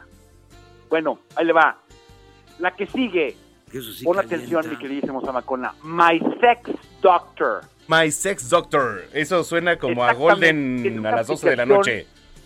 Exacto, es una aplicación que le contesta todas las preguntas que usted pudiera tener sobre su salud sexual. Oye, a ver si no. Es una... Laris, me va, Laris me va a marcar ahorita, oye. Es un programa de radio, no, pues. No, es muy, no porque todavía falta la, Saludos, saludos al señor Laris. Pero, pero ahí te va. No, ¿sabes qué? Es una aplicación que te, es una aplicación que te permite el contestar las, todas las eh, preguntas de tu salud sexual. Es muy importante ser responsable. Esta aplicación, esta aplicación que no lo creas, es tendencia en gente joven para mantenerlos sanos y fuertes. Bueno, las, las últimas dos, Pose, se escribe Pose, la aplicación que le ayuda a tener un estilo al vestir. Esta aplicación te recomendaría, mi querido Samacona, un nuevo estilo de camisa diferente al que traemos el día de hoy. Pose. Y la última, y la última muy importante que es, ¿y cómo enamorar a una mujer? por WhatsApp. Ándale. No le estoy echando mentiras. Esta aplicación existe. En vivo. Y cómo enamorar a una mujer por WhatsApp es una aplicación exclusiva para el Android. Oye, pero eso va a ser el, eso va a ser el futuro, Juan. Te lo juro. Sí, ¿eh? O sea, ya el, enamoramiento por WhatsApp está a la orden del día. Obviamente. a ver, platícale a, los que nos vienen escuchando ahí en el carro, ahorita en el tráfico, ¿cómo va a impactar esto que nos estás diciendo en un futuro? Es que es que ahora las relaciones y ahora uno enamora por WhatsApp. Claro. tiene buena buen verbo a través del WhatsApp, tiene buena forma de enviar este textos eh, chincuanguanchones, bonitos, chocolatosos.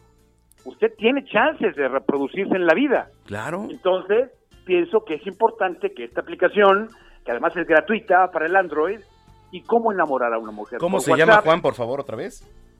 Eh, y yo bien apuntado, ¿no? La aplicación se llama ¿Y cómo enamorar a una mujer por WhatsApp?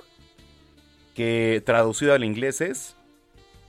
Sí, sí, cómo enamorar a una mujer por WhatsApp, por el mensajero de WhatsApp. Así es una aplicación en español. Ah, la puedes buscar en español. ¿Y está en, en, Android y, en, Apple?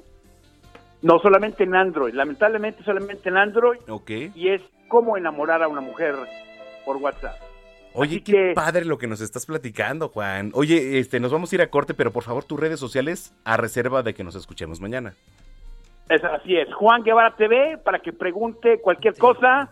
Y bueno, le contestaré sobre estas aplicaciones, Juan Guevara TV, y estamos listos. Bueno, te mando un abrazo.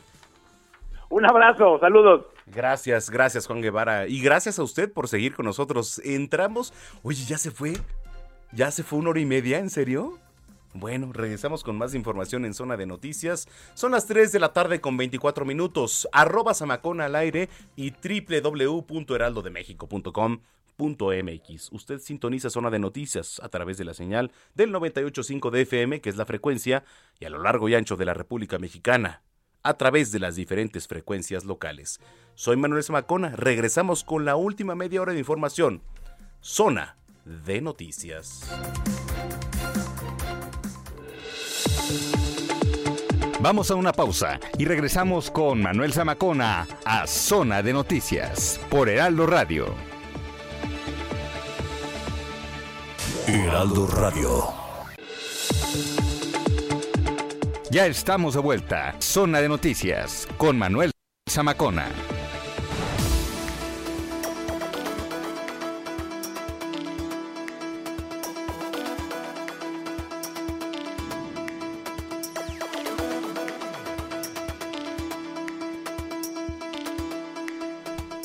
Son las 3 de la tarde con 30 minutos en el tiempo del centro del país, que por cierto, como parte de los compromisos hechos al inicio de su administración, Bueno, ya la jefa de gobierno, le platico, ya la conoce, Claudia Sheinbaum, entregó dos unidades habitacionales rehabilitadas en Iztapalapa. Saludos, por cierto, a los que nos escuchan en Iztapalapa. Muchos saludos a los iztapalapenses. ¿Es correcto lo que dije? Sí, sí es correcto. 276 familias cuyas viviendas resultaron dañadas en el sismo de 2017 y de esta forma más de 1.200 personas hoy están regresando a sus hogares. Qué bueno que se haga esto, la verdad, qué bueno. Claudia Sheinbaum destacó que a diferencia de, bueno, otras administraciones, la reconstrucción se está haciendo con recursos del pueblo, con la participación de científicos, el gobierno de la capital y la alcaldía propia. Son las 3 con 31. Nosotros llegamos, lo único que se ofrecieran créditos con un altísimo, con una altísima tasa de interés. Y los créditos eran para los que vivían en edificios, ni siquiera se había volteado a ver a las personas que vivían en viviendas unifamiliares y particularmente de Tláhuac, de Iztapalapa, de Xochimilco, de esta zona que fue la más dañada por el sismo de 2017. Y uno se pregunta, pues, ¿y entonces por qué no se apoyó? Primero porque había una visión completamente distinta. Era pues ahí la gente que resuelva su problema, eh, el gobierno, pues ahí están los créditos y a ver cómo se entiende. Pero segundo, no hay que olvidar todo el dinero que se robaron eh, en su momento. Radio.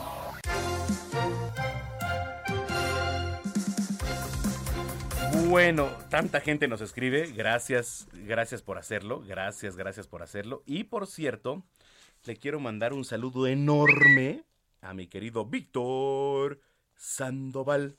Víctor Sandoval, este, bueno, pues, ¿qué le puedo decir? Mi mentor, un guía para mí en muchos aspectos. Eh, cuando yo inicié en la vida de la radio, Víctor Sandoval, este, como lo hizo también con Carlos Loret, como lo hizo también con, con mucha gente, ¿no?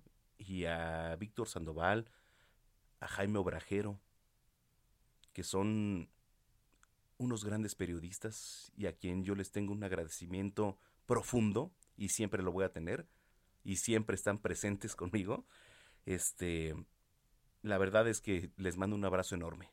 A, a ti, Víctor, Víctor Sandoval, a Jaime Obrajero, a Rocío Jardines, a Verónica Méndez, a todos y cada uno de ustedes por saberme llevar, por saberme llevar en un periodismo de calle, porque sí, me pasaron anécdotas, ¿eh? Si yo le platicara aquí, digo, no estoy para platicarle, pero rapidísimo le, le comento. Eh, era un 2 de octubre del 2000, eran... ¿Cuándo fue? Hace como seis años, sí, cuando entré a la XCW. Y mi novatada fue que me mandaran a la marcha del 2 de octubre. Ahí voy yo a la marcha del 2 de octubre. Pues, ¿qué cree?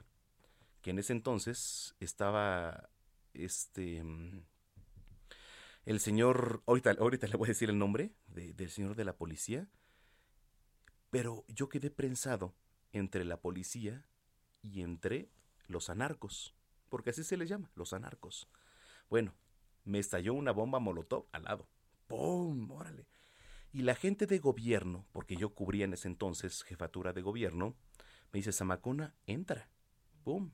Y me, me lanzaron. Me lanzaron. Y, me dice Víctor Sandoval. Y sí, en ese entonces Víctor me dice, muévete. Y lo voy a decir con las palabras porque así fue en, en la realidad. Me dice, muévete cabrón por el gas. Hay mucho gas, muévete cabrón, me dice. Y sí, Víctor Sandoval, le agradezco mucho porque yo estaba en la ambulancia y Víctor estaba al aire Exactamente. Y se acerca porque estábamos al aire para el hueso en ese entonces. Allá, este, muchos saludos a nuestros amigos. Y me acerca el teléfono y estaba en vivo Víctor Sandoval también. Dice, no, ya nuestro compañero Samacón está bien, que la fregada, ¿no? Pero sí me tocaron fregadazos de, de recepción, ahora sí que en la XCW, muy buenos. Y Víctor Sandoval, hoy en día, es pues de los mejores periodistas que tiene el país, la verdad. Y, se lo tengo que reconocer. Y aquí me estoy saludando ahorita con él. Igual que Verónica Méndez, igual que Rocío Jardines, igual que este Jaime Obrajero, igual que Sandra Tapia, a quien les mando un abrazo enorme porque todos y cada uno de ellos representaron algo en mi vida.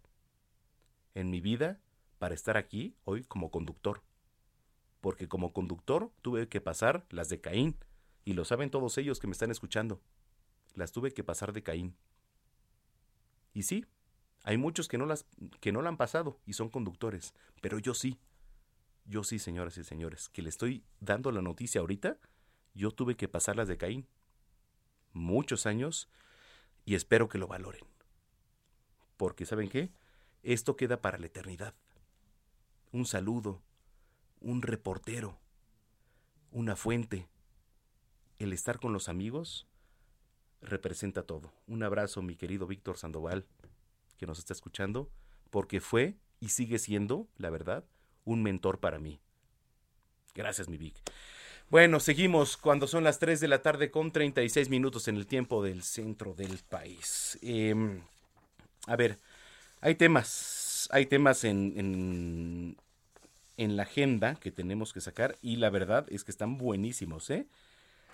eh a ver, yo le quiero decir, hay muchos personajes que están aspirando a candidatearse para el eh, puesto de, el, de, de, Pemex, de, del sindicato de petróleos, ¿no? ¿Qué tiene que tener un sindicato? ¿Qué tiene que tener ellos? ¿Qué tiene que tener un personaje? O sea, la verdad es que eh, hemos estado divagando, hemos estado, hemos estado divagando en el tema. Y a ver, eh, realmente ¿Qué pasa? Pues que es uno de los sindicatos más importantes, es uno de los sindicatos más importantes del país, es uno de los sindicatos más importantes del país. Y bueno, eh, me da mucho gusto saludar en la línea telefónica al magistrado, y escuche usted que, que va circulando, que usted está en casa, al magistrado Plácido Morales Vázquez, presidente del Tribunal Federal de Conciliación y Arbitraje. Magistrado, qué gusto tomarnos la llamada. Gracias. ¿Ahí nos escucha bien, magistrado? ¿Magistrado? Bueno, sí. Ahí está. Ahí está, magistrado. Gracias, gracias, gracias. Ahí está. Oiga, magistrado, a ver, le quiero hacer una pregunta. Eh, ¿Cuál es el actuar del tribunal que preside ante ellos. Y estamos hablando de los que están este, convocando para ser figuras ante, ante lo que viene de Pemex. No, se está cortando la comunicación, se está cortando la comunicación con el magistrado Plácido Morales, que por cierto es una figura importante. Oiga, gracias por, por escribirnos, nos dice Neri Medellín, Zamacona. De hecho, creo que todos los accidentes son provocados por el hombre ya sea por algún tipo de negligencia. Ay, ay, se me fue, espérenme. Ahí está. Ahí le va. Está importante. Dice, Zamacona, de hecho, creo que todos los accidentes son provocados por el hombre, ya sea por algún tipo de negligencia o descuido. No existen los accidentes naturales. Esos se les llaman fenómenos. Excelente programa, que sigan los éxitos. No, al contrario, Neri, la verdad es que sí, y lo he dicho, cualquier accidente es por alguna imprudencia. Y estoy de acuerdo contigo, Neri. Perfectamente. Y, de verdad, gracias por participar con nosotros. ¿eh? Muchísimas, muchísimas gracias. Que por cierto, oiga, a ver, Gina, ¿tú juegas rompecabezas? Sí, Manuel, me gusta mucho. ¿Ah, sí? Sí, me gusta. O sea, diario juegas rompecabezas. Pues no, pero sí lo hago seguido. ¿Y el rompecabezas? o sea, juegas rompecabezas. Muy bien. Bueno, oye, a ver, todos hemos jugado alguna vez rompecabezas, ¿no? Todos hemos jugado alguna vez rompecabezas. ¿Ya está en la línea del magistrado? ¿Ya está? Ay, magistrado, estábamos hablando del Día del Rompecabezas porque también hoy se celebra. Este, hay, a ver, ¿me da un conteo del 1 al 2 nada más para saber si lo escucho? Sí, me, 1, 2, Ay, perfecto. Perfecto, magistrado. Oiga, eh, en la línea telefónica, en la línea telefónica es el magistrado Plácido Morales, presidente del Tribunal Federal de Conciliación y Arbitraje. Eh, magistrado, eh, dentro de la, pues ahora sí que eh, de todo lo que los procesos de renovación sindical, ¿cuál es el actuar del tribunal que preside usted ante ellos? Bueno, eh, son, son diversos eh, las tareas que tenemos que, que hacer. Una es los sindicatos que son de nuestra competencia. Hay unos sindicatos que no son de competencia, que por la reforma laboral, el, eh, que, quien tiene dar, que dar la toma de nota, validar la convocatoria, son los centros de control y registro laboral, que se creó a raíz de la reforma eh, del, del primero de, de mayo del 2019.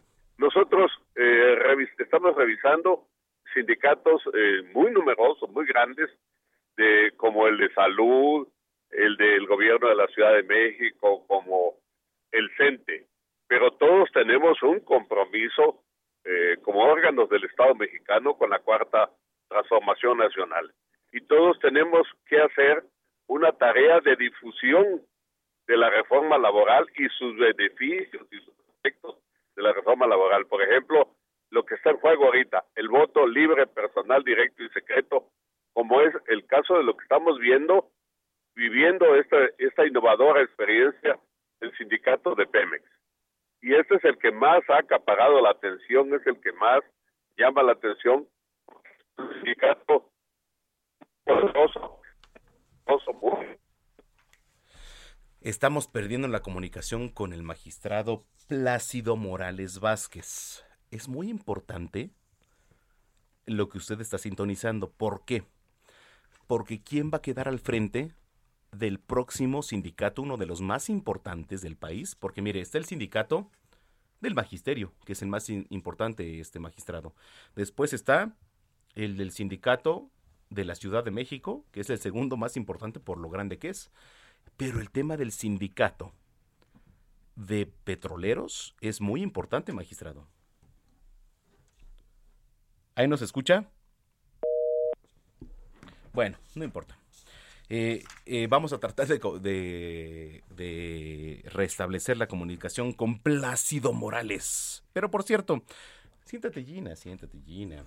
Oiga, antes de ir a la información este, que le quiero dar, le, quiero decir que Sandra Cuevas, alcaldesa de Cuauhtémoc, dio a conocer que, bueno, hay resultado, hay resultado para atender sus demandas que por cierto nos han mandado aquí. Hay demandas ya este, sentidas de la ciudadanía, como lo es la seguridad, y con ello, usted que vive en Cuauhtémoc, la incidencia delictiva de alto impacto aumentó en número de bunkers de seguridad ciudadanía a 15 inmuebles distribuidos en las 33 alcaldías de la demarcación. Ella inauguró las instalaciones del búnker de Buenos Aires, ahí en la colonia del mismo nombre, así como el búnker del Parque México, localizado en la colonia Hipódromo Condesa, en la alcaldía. Y bueno, pues eh, no sé si usted que vive en Cuauhtémoc conozca a Sandra Cuevas, se dijo orgullosa de ser la primera alcaldesa en la Ciudad de México en rescatar módulos abandonados por administraciones pasadas, convertirlos en búnkers de seguridad nacional y, bueno, pues usted tiene la mejor opinión, la, pionera de los búnkers de seguridad en la alcaldía Cuauhtémoc. Módulos con diverso formato, ya se replican, por cierto, en otras alcaldías de la capital, territoriales. Estos búnkers son para realizar funciones de proximidad y de prevención del delito. ¿Dónde vive usted? ¿Dónde vive usted? En Cuauhtémoc, en Benito Juárez, en Escapotzalco, en Iztapalapa, en Xochimilco, etcétera. Ya retomamos la comunicación con el magistrado Plácido Morales y para ponerlo en contexto, estábamos platicando de los procesos de renovación sindical y en particular del petrolero magistrado. Sí, es cierto. Eh, ¿En qué nos quedamos, magistrado Platino? Bueno, decía yo la relevancia de, esta elección eh, inédita del sindicato de Pemex, porque todos tenemos puestos los ojos en el sindicato de Pemex por eh, la información que había sobre los liderazgos sindicales y lo que significaba. Era un sindicato que daba la apariencia de poder y de riqueza para la vida política del México que tratamos de que ya, o, el México que está dejando de ser para que venga un México de libertades eh, sindicales. Claro. Claro que la libertad sindical, Manuel, la, hace el trabajador, porque se le está dando el derecho.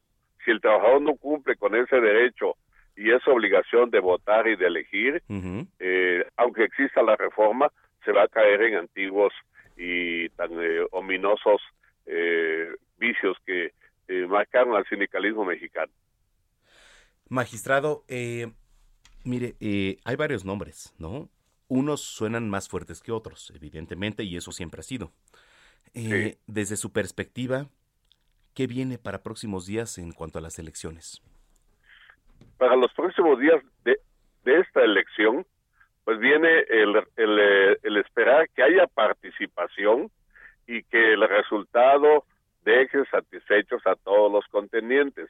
En toda disputa política, los que pierden quedan insatisfechos, pero esperamos que el ejercicio que se va a hacer del voto libre, personal y directo y secreto en una plataforma virtual deje satisfechas a las partes, a, todos los 25 contendientes, porque lo que estamos viendo y viviendo es un eh, ejercicio donde no pueden decir que fue coaccionado por el voto, que el trabajador sindicalizado de Pemex votará en eh, de su conciencia, pues eh, aplicando una, una programación que ya se le ha dado mucha difusión ante un registro de una lista, de un listado de sindicalizados con derecho a votar, cuya se cerrará hoy.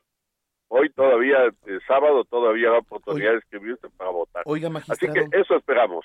Oiga, magistrado, ¿cuáles son los sindicatos faltantes en México, eh? Que deben, bueno, pues también renovar su dirigencia, eh?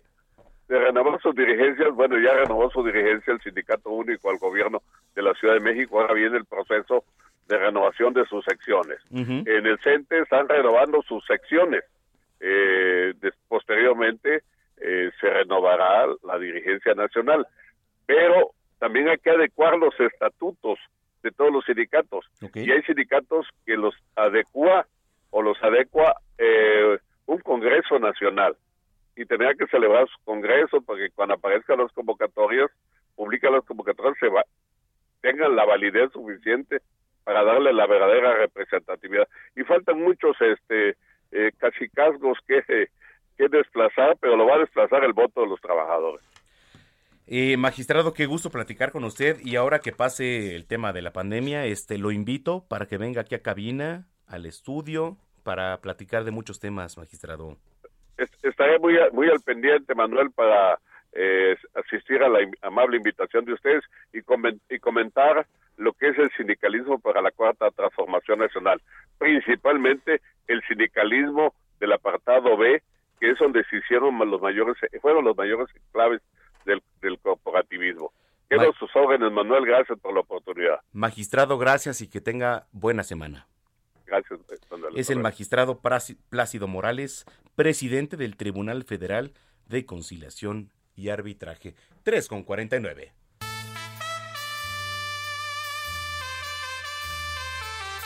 ¿Qué hacemos? Sexo.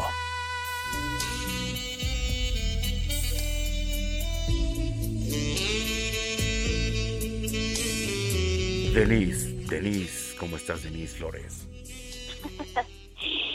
Bien, muchas gracias, me encantan esas cortinillas.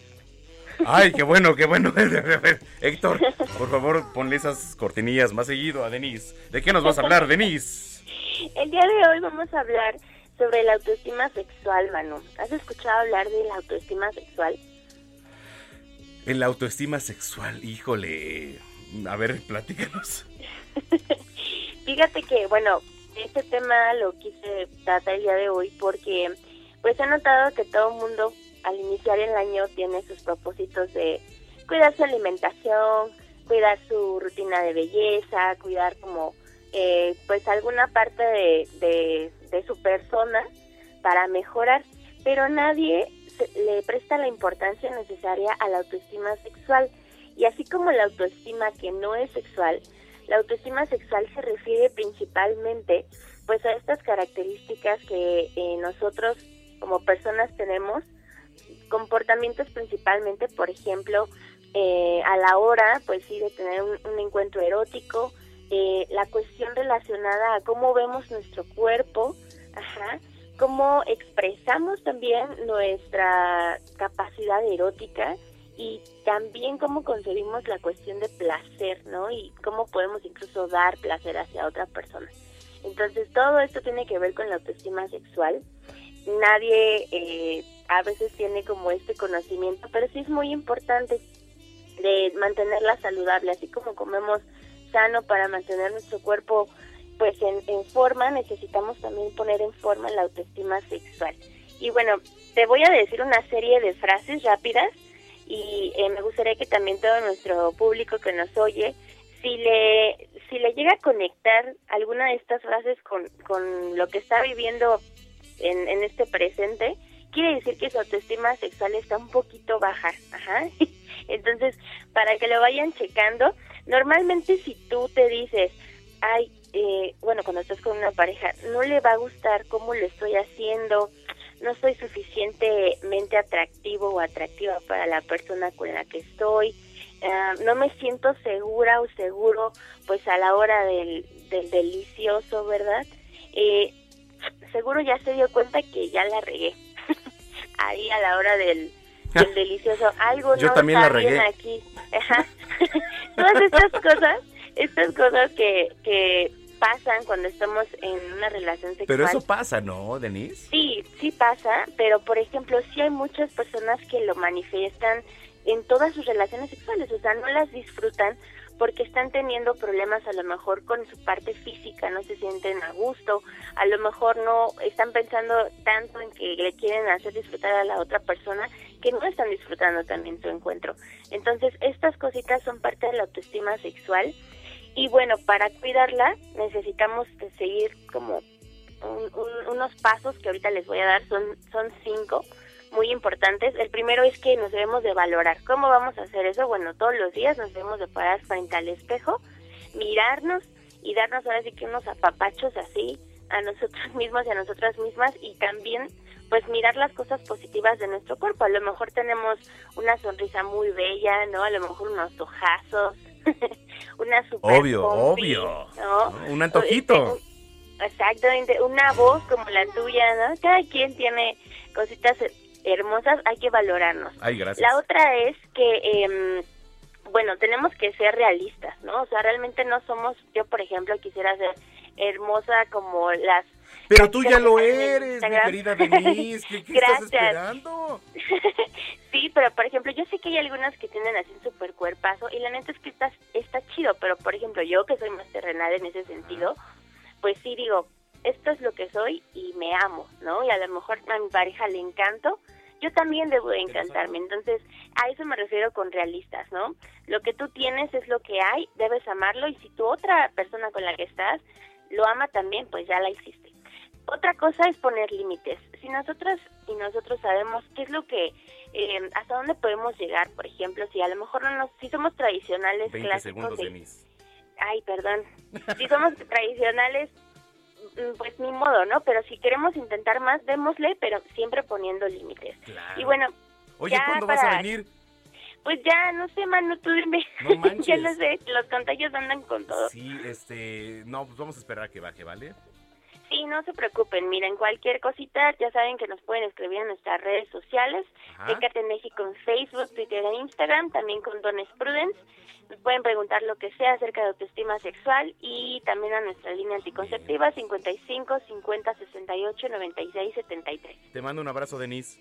Igualmente, cuídense mucho, cuídense autoestima sexual, nos vemos. Nos vemos pronto. Soy Manuel Zamacona. Mañana tenemos una cita en punto de las 2 de la tarde. Pásela bien. Y hasta entonces. te pasó a mi vida antes de su amor para que El Heraldo Radio presentó Zona de Noticias con Manuel Zamacona. Los esperamos la próxima semana en Zona de Noticias, el epicentro de la información.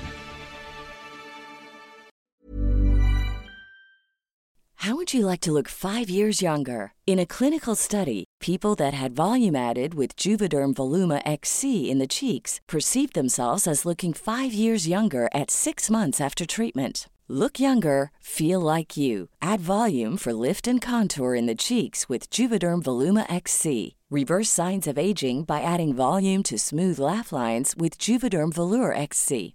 For important safety information and to find a licensed specialist, visit juvederm.com. That's J U V E D E R M.com. Not for people with severe allergic reactions, allergies to lidocaine, or the proteins used in Juvederm. Common side effects include injection site redness, swelling, pain, tenderness, firmness, lumps, bumps, bruising, discoloration, or itching. There's a risk of unintentional injection into a blood vessel, which can cause vision abnormalities, blindness, stroke, temporary scabs, or scarring. Talk to a licensed specialist to find out if it's right for you.